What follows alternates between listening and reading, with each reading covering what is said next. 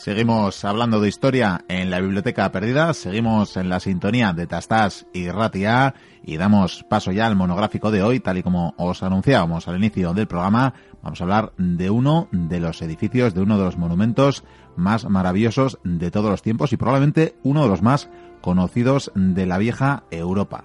Vamos nada más y nada menos que a Grecia, a Atenas, para conocer el Partenón. Voy a saludar ya a mi compañero infatigable Vikendi Guicuría. Buenas noches, caballero. Muy buenas noches, Miquel. ¿Por qué siempre que viajamos en el tiempo hay cañonazos alrededor? Pues la verdad es que sí. Vamos a decir a los oyentes que, como siempre, nos hemos trasladado en el tiempo con nuestra bonita máquina, bonita, pero no funciona muy bien, la verdad, hay que decirlo o no funciona bien el que la opera, que es Gizmo, que es nuestro compañero Gizmo, y la verdad, en vez de enviarnos al siglo IV antes de Cristo, pues se le ha ocurrido enviarnos, yo creo que me ha entendido mal con esto de los siglos, porque le he dicho, mm, claro, antes de Cristo, él me ha entendido cuatro siglos, nos ha mandado, en definitiva, al final del siglo XVII, Estamos en pleno asedio de la tropa veneciana, que ya sabes que sitiaron, pues bueno, entre las guerras que había entre turcos y, Venecia, la Serenísima República, que era toda una potencia, hay que decirlo, en el Mediterráneo. Tremendos enemigos. Sí, sí, la verdad que sí. Y nada, pues aquí estamos presenciando el asedio al que se metieron a la ciudad de Atenas y bueno, pues la vemos desde el Partenón.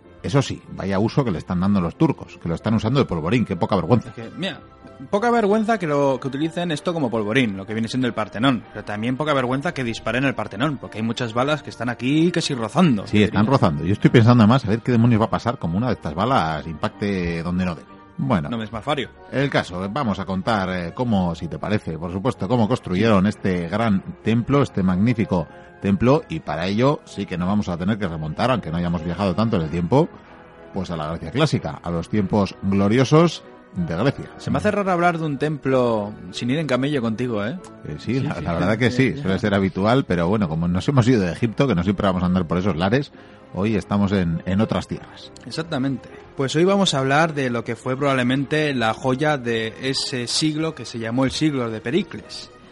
Y todo viene a raíz de, de la guerra, ni más ni menos. Como ahora mismo estamos, pues hubo en el pasado una guerra terrible de hecho, guerras, porque hablamos de las guerras médicas. Por supuesto, de las que hemos hablado tantas y tantas veces en este programa. Y hemos oído y hemos visto muchas veces en la película de 300. Pues no tenemos que olvidar que en esa película 300 están combatiendo en la Segunda Guerra Médica. Sin embargo, existió una antes.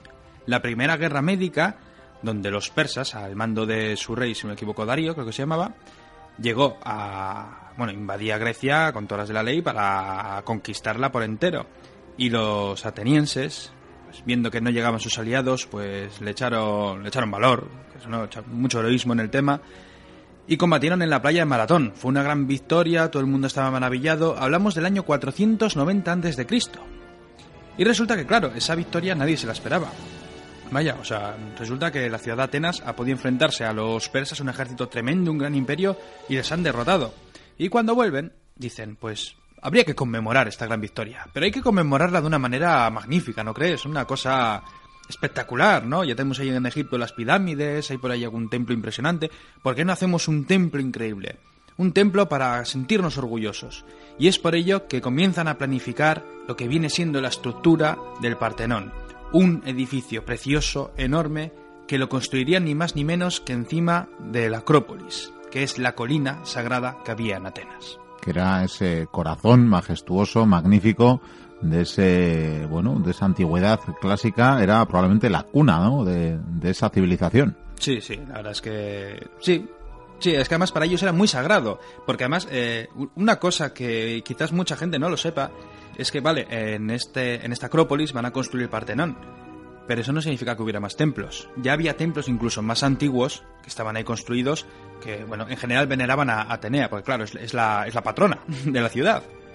Y claro, pues ellos cuando deciden construirlo, pues vale, empiezan a diseñarlo. Te iba, a hacer ya, bueno, yo probablemente luego tendremos ocasión para comentarlo, ¿no? Pero en esos eh, frisos y en esas eh, bueno tallas majestuosas que nos podemos encontrar por todo el templo, a pesar de que para verlas a día de hoy tengamos que viajar a, Londres, ¿no? Y hablaremos de esto más tarde. Sí. Pero precisamente una de las imágenes que se nos retrata es la de Atenea luchando contra Poseidón por la bueno pues por ser el patrón de o la patrona de la ciudad. Se supone que lucharon porque ambos querían tener ese, ese honor, el de ser eh, los patronos de, la ciudad.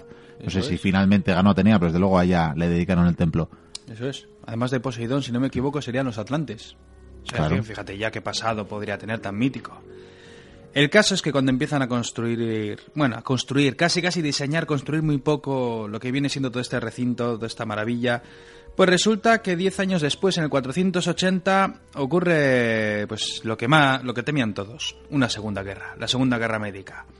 Un conflicto tremendo donde los persas, vamos, entraron como elefante en cacharrería en Grecia con un ejército inmenso, las fuentes, bueno, las fuentes te pueden hablar de 200.000 a 2 millones, no te digo más. Yo creo que hay que quitarle unos cuantos cerillos. Hay que quitarle un 90%, ¿verdad? Más o menos. No, yo siempre digo que en el caso del ejército persa, el ejército era enorme. Y si a eso añadimos los esclavos y los barcos con los remeros, con toda la gente que va, es que va muchísima gente con el ejército, pues igual era algo inmenso. Igual hablamos de 400.000, aunque, hombre, para combatir serían bastante menos. Sí, bueno, a la postre guerreros serían bastante más reducidos, ¿verdad? Correcto. El caso es que en este conflicto, en ese 480, ocurrió la mítica batalla de las Termópilas, y resulta que tras esa derrota, yo lo consideraría casi una victoria, pero bueno, esa derrota griega, los griegos se, escondieron, bueno, se pertrecharon en el estrecho de Corinto, esperando la cometida persa. Y en el estrecho de Corinto iban a hacer lo mismo que las Termópilas, solo que iban a ser 30.000 griegos. Y los persas, cuando llegaron, pues no se atrevieron a arremeter contra el estrecho de Corinto, pero sí fueron a por Atenas y la arrasaron. La prendieron fuego, tiraron todas su, las piedras, lo dejaron todo en ruinas y por supuesto se cebaron con el Partenón.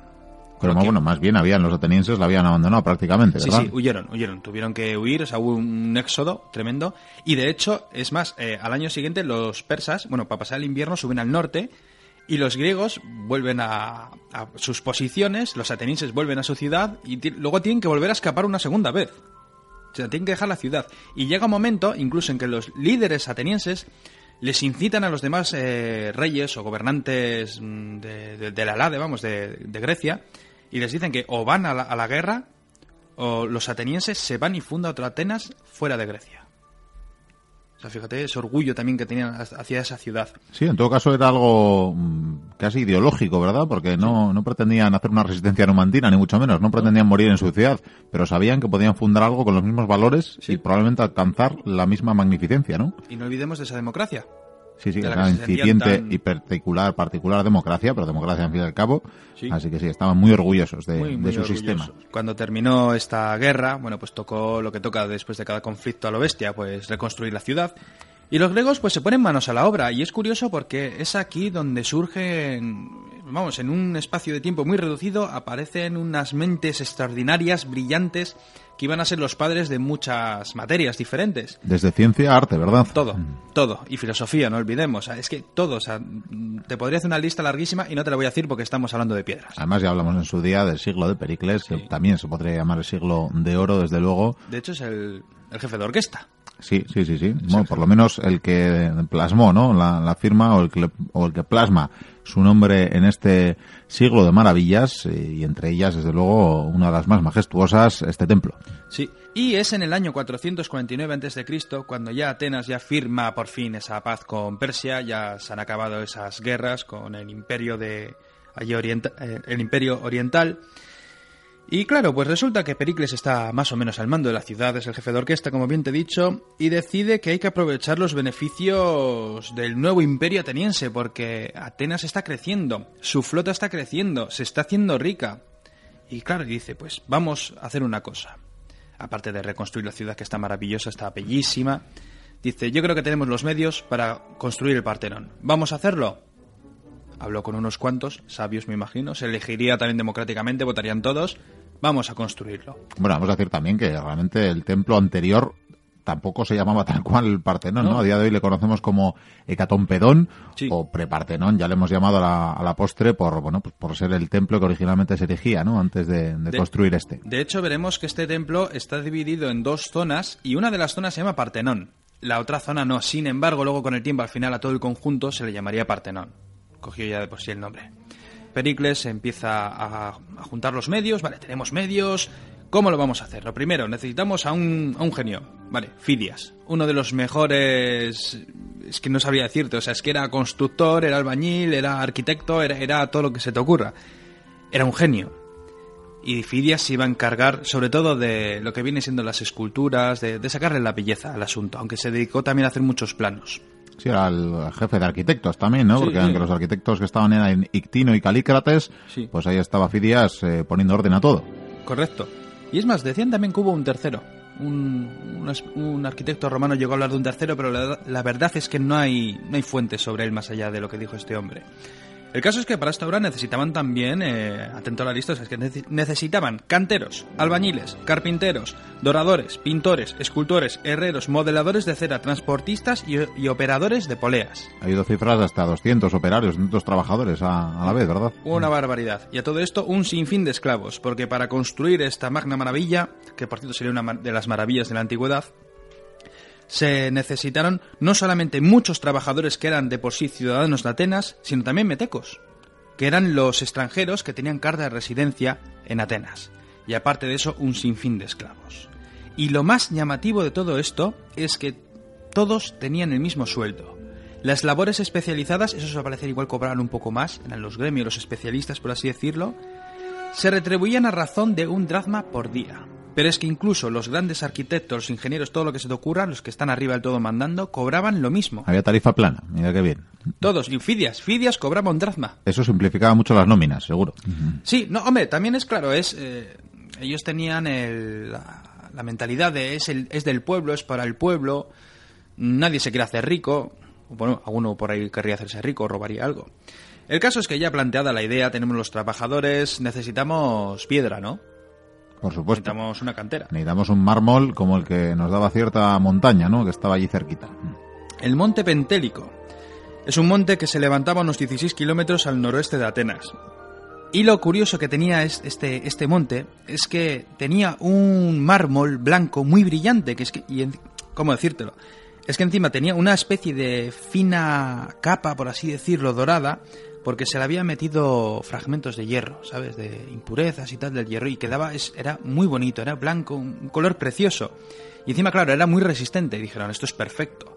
Y para ello lo que hacían era, iban a la cantera, lo cortaban por pedazos, en cuadrados, luego para soltarlo de, de la propia montaña en sí, metían un- unos trozos de madera, vamos a dejarlo así, unos trocillos de madera que lo apretaban, lo dejaban bien presionados y los mojaban. Cuando la madera se hinchaba, ¡pum! el bloque salía de la montaña, se rompía y ellos por lo visto allí directamente ya lo tallaban. Dejaba que la piedra, tal y como la iban a enviar, tenía que ser casi casi el molde exacto que iba a estar en el propio Partenón. Es decir, que solamente luego tendrían que arreglar unos cuantos centímetros. Vamos, que lo medían ya en la propia extracción de, desde la montaña. Sí, porque tenían que procurar que pesase lo menos posible por el transporte, porque te he dicho que son está a 16 kilómetros. Es, eso para descenderlo necesitaban hacerlo con una serie de trineos, un sistema parecido y con unas cuerdas para que no se les vaya por ahí la, piedra y se cargue a alguien. Y luego, una vez abajo, unos bueyes tenían que tirar de esas piedras, pero es que podían tardar hasta dos días. Luego, cuando llegaban a Atenas, tenían que subir por una rampa esas piedras y luego con sistemas ya de poleas, por ejemplo, pues ya conseguían levantarlas y dejarlas en un sitio, en otro y empezar a trabajarlas. O sea que era un trabajo, la verdad es que fue... Y luego para colocarlos también un sistema de grúas bastante complejo para la época. Sí, sobre todo, por ejemplo, eso está muy bien especificado en las columnas. Porque, por ejemplo, en el frontal y en la trasera están dispuestas ocho columnas, enormes, magníficas. Sin embargo, a los lados nos vamos a contar con 17. Eso da también una, una especie de efecto de espacio. ¿Cómo construyeron estas columnas? Estas columnas que solían tener unos 8 o 10 tambores, tambores son los discos. Vamos a pensar que es como si tuviéramos 8 galletas. Y yo cojo una galleta y pongo otra encima, pongo otra encima, pongo otra encima y pongo otra encima. Y al final tienes un- una montaña de galletitas, ¿no? Ellos hacían exactamente lo mismo. Las colocaban y tenían unas protuberancias de piedra que no habían roto, lo enganchaban con cuerdas y lo elevaban con la polea y las iban colocando. Además, para colocarlas también tenían unos huecos, metían, eh, lo tenían con madera, la madera la mojaban, se expandía y entonces se quedaba ya afincado. Luego ya para terminar la labor, cuando ya quedaba ya muy poco para terminar el Partenón, luego ya tenían que ir perfilándolo, tenían que ir quitando la piedra para dejar esos surcos que llaman tanto la atención y que quedan muy bonito. Sí, sí. Muy bonito. Por más que tienen sus peculiaridades, ya tendremos ocasión de hablar a lo largo del monográfico. Y luego, estas columnas, ¿qué es lo que sujetan? Pues estas columnas están apoyados encima de ellas los arquitrabes. Bueno, tenemos el capitel y luego el arquitrabe. Que los arquitrabes que son son bloques de mármol dispuestos en forma horizontal y sobre ellos se añadió el friso. en cuya decoración se alternan triglifos y metofas. Vamos, en pocas palabras, que tienen una especie de mural donde ellos hacían pues altos relieves que quedaban bonitos, de simbología, de, pues, de lo que se te pueda ocurrir. Generalmente sí, cosas, pues, mitológica. desde conmemorar también las guerras eh, médicas, ¿no? Nos Sí. encontramos hasta, bueno, pues hasta dioses eh, griegos eh, luchando entre ellos o, o historias y también la que comentaba antes, la, aquellos que representan esa lucha entre, entre Poseidón y Atenea por la, por el patrocinio de la ciudad. Y bueno, tenemos ya lo que viene siendo las columnas y la parte de arriba superior. No, sin embargo, ahora hay que levantar los muros. Metamos unos muros porque ahí no vas a dejar el tesoro, porque el Partenón es donde se guarda el tesoro de la ciudad. Y para hacer estos muros, lo que hacían era colocar sillares. Los sillares son los ladrillos de la época. Vamos, unos ladrillos a lo bestia, ¿no? Sin embargo, no utilizaban argamasa. Esto es lo que llama mucho la atención. No utilizan argamasa. Lo que hacen es colocar esos sillares y tienen unas muescas. Sobre esas muescas las enlazaban por medio de unas abrazaderas de hierro. Y estos hierros que sujetan firmemente, ya te digo que muy muy firmemente, estas dos piedras o más piedras, porque se van a ir acumulando, encima te- tuvieron un buen detalle, porque el hierro se oxida. ¿Y qué hicieron para que no se oxidase? Sorpréndeme. Plomo. Plomo. Lo recubrieron con plomo, no entra el oxígeno, por lo tanto ya no hay oxidación y, y luego no se te cae el muro. Estaban en todo. Estaban claro. en to- Sí, sí, la, la verdad es que lo pensaban bien. Ya tenemos esos muros, tenemos ese techo, ¿no? Luego, bueno, ya luego veremos el, el frontal, que ya estaría, pues, hecho con... Sobre todo está muy dedicado, aparte de esas guerras, a Atenea, lógicamente. Y hablando de Atenea, yo creo que vamos a ir con ella.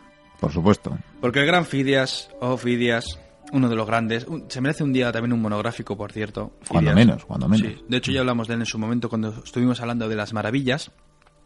El caso es que la obra de Fidias fue, fue maravillosa, porque nos encontramos una Atenea gigantesca, ya no está, por supuesto, tristemente. Una Atenea enorme, preciosa, hermosa, su- con su escudo, eh, una imagen increíble, pero es que encima es que estaba hecha de marfil y de oro. Era, creo, de unos 12 metros de altura, vamos, una barbaridad. Sí, sí. La verdad es que encima el material que utilizaron es el mismo que utilizaron para el Zeus. Sí, sí, que era de que ya hablamos en su día, sí. y oro, sí. Además que debe de hacer un juego de luces muy interesantes, porque además el Zeus, por ejemplo, tenía una piscina delante, creo que era de aceite, que hacía un efecto con la propia figura. Aquí, por ejemplo, seguramente con las antorchas también tendría un efecto muy, muy llamativo. Atenea era maravillosa, era una cosa, vamos, no se había construido seguramente nada parecido en mucho tiempo. Y los griegos ya tenían a un, lugar donde, adorar a su patrona, por así decirlo. Sin embargo, no tenemos que olvidar que te he dicho que tiene dos salas. Esta es la principal. Atrás hay otra sala, una sala que por cierto se entra, eh, tienes que pasar todo el edificio y entrar por una puerta trasera. Ahí está el Partenón, que es donde se guarda el tesoro de la ciudad. Y es una zona que por cierto no puede entrar cualquiera. Porque ahí están... faltaría más. Sí, sí, hombre, sí, Está no, no, el claro. tesoro. No, pero es que está custodiado por mujeres. Las sacerdotisas de Atenea. Sí, además, bueno, realmente el templo a eso obedece el nombre. Eso Claro, quiere, quiere decir al fin y al cabo eso, las mujeres o... Femenino, sí, sí, sí, en toda regla. Y de ahí vino, porque, claro, aunque son dos edificios en uno, realmente, claro, el Partenón, pues siempre se decía, ahí está el Partenón, el Partenón, y por lo visto, pues así se fue quedando el nombre y al final a toda la construcción se le llamó el Partenón. Todo fue una maravilla, sin embargo, ocurrió problemillas. Problemillas, y es que Fidias tuvo un problema. No lo digas. Sí, sí. Resulta que este genio, pues, fue acusado, fue acusado vilmente, vilmente, sí. Al parecer, algunas malas lenguas decían que Fidias se había quedado con parte del tesoro. No me digas. Si es que Sí, no, no. convenció a las, sacerdo- a las sacerdotisas para que la dejaran hurtar. Es que además, este personaje, yo viendo su historia, es que no me lo creo. Es que no me lo creo. Es que este hombre vivía para, para construir, no vivía para vivir la vida siendo un ricachón. Bueno, mandaremos a Batirche para constatarlo un día de estos. Deberíamos hacerlo. Pero es que encima, eh, terrible, terrible, porque aparte de eso, le acusaron. ¿Te acuerdas que te he dicho que tenía, tenía un escudo? Sí, sí. Y tenía ahí una imagen. Un escudo de unos cuatro metros de, de diámetro, una maravilla también. Decían algunos que quería esculpir su imagen en el escudo. Bueno, sería imagen y semejanza a la medusa, quizás. No, no lo sé. No, no, la verdad es que no lo sé. Pero el caso es que este tío fue a juicio y. Bueno, no sé si sabrás que en Atenas, al igual que en algunas otras ciudades, había al año, creo que era al año, una votación en la que todo el pueblo, pues eso, iba con sus trozos de vasija y tenían que apuntar un nombre. Un nombre de, de cualquiera de los habitantes de, de la urbe.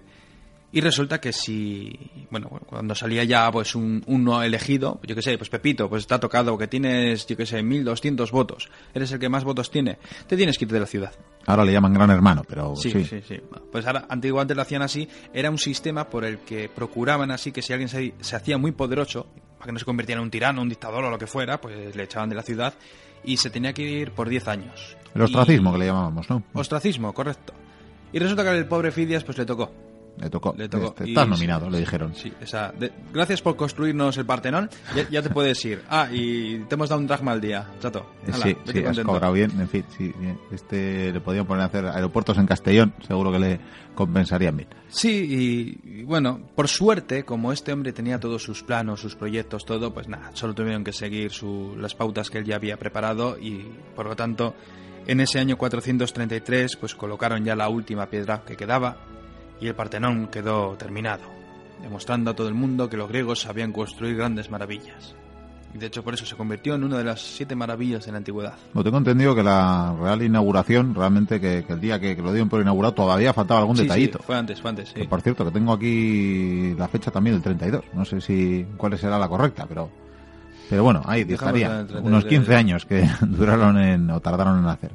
A mí sí me gustaría comentar alguno de los misterios de arquitectónicos ¿no? que tiene que tiene el Partenón. ¿Misterios tiene? bueno, tiene misterios, tiene curiosidades, desde ah. luego. Porque era tal la, maestría ¿no? de, los arquitectos que lo levantaron que, por ejemplo, pues eh, hay que señalar que nada o casi nada en, en, esta construcción es recto, o sea que las líneas casi nunca son rectas. No, es verdad. Llegamos hasta el punto de que... Incluso las columnas. eso es, ¿eh? todas las columnas realmente, aunque no dan la sensación, están torcidas. Tal, tal, es así, eh, tal, están, eh, o, tal es el, el modo en el que están inclinadas, que si las columnas se elevaran hacia los cielos sin límite, las de un lado y otro se tocarían a dos kilómetros y medio de altura. Fíjate. Porque tienen un grado de inclinación tan leve que fíjate si haría falta espacio para que se tocaran, pero se acabarían cruzando. Conformarían una pirámide de dos kilómetros y medio de altura si, si se tocaran en el cielo. Y lo hicieron a posta. Lo hicieron a posta, entre otras cosas porque querían corregir el, bueno, pues un pequeño defecto, no es que sea un defecto, pero una característica del ojo humano que nos hace que cuando estamos frente a un edificio de cierta envergadura, pues eh, de algún modo desdibujemos las formas o, bueno, agrandamos o deformamos las formas de los edificios. Eso nos pasa muy característicamente a día de hoy con los edificios altos, con los rascacielos, por ejemplo. Si nos acercáramos aquí en Bilbao, que tenemos el edificio más alto de Euskadi, si nos acercáramos a esa torre que plantó Iberdrola ahí, pues nos da la sensación, según nos vamos acercando, que de algún modo el edificio se hiergue contra nosotros. parecería que se nos va a caer encima. Parece que se tuerce hacia nosotros. Pues bueno, precisamente esa, esa característica del ojo humano que nos eh, hace deformar eh, los edificios de esa manera, la corrigieron los arquitectos atenienses para que nos dé la sensación contraria, que todo es recto.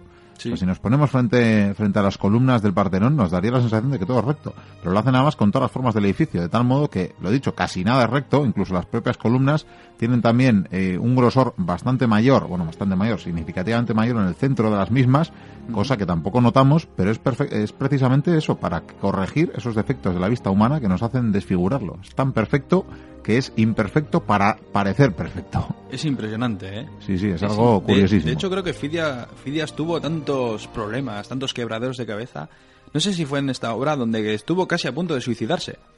Porque es que ese hombre se suicida, o sea, si no es capaz de completar algo, es capaz de suicidarse antes que dejarlo así. Bueno, pues eh, yo te voy a invitar a que si quieres algún día a comprobar, porque ya lo hemos comentado en alguna ocasión, ya sabemos que la mayoría de los frisos, la mayoría de los moldes que decoraban el, el Partenón pues se lo llevó un escocés sí.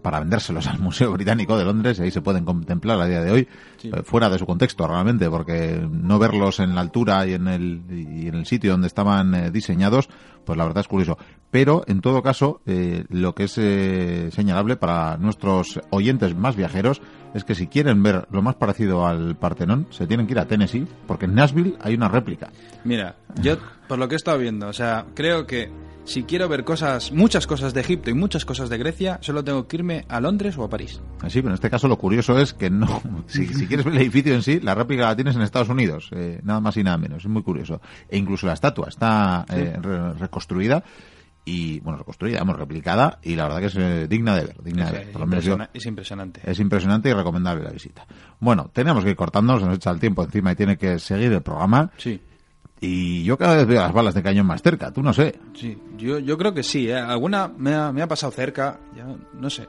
Esto no me gusta nada, igual nos tenemos que ir, ¿o qué? Mira te voy a dejar aquí si eso empacando vas recogiendo las cositas y, y ¿Vas yo a voy, por- voy a ir vas a- saliendo ¿Vas a por los camellos? sí yo voy a por los camellos tú vete empacando ¿vale? Yo empaco, yo empaco. Bueno, pues voy a enfilar. Tú qué- quédate ahí, ¿eh? Siga ahí, siga ahí recogiendo las cosas. Bueno, bueno, pues vámonos. Ahora que parece que están cañoneando cada vez con más insistencia estos, estos venecianos, la verdad, vaya, vaya cañones, vaya cañonazos que nos están pegando. Uy, esa bala, uy, esa bala, uy, esa bala. Uy, uy. Uy, pobre Vigendi, la verdad que siempre le pillan a él estas cosas. Parece mentira. Bueno, seguro que sale bien parado porque es de, de piel dura, es de piel dura. En fin, seguimos con el programa.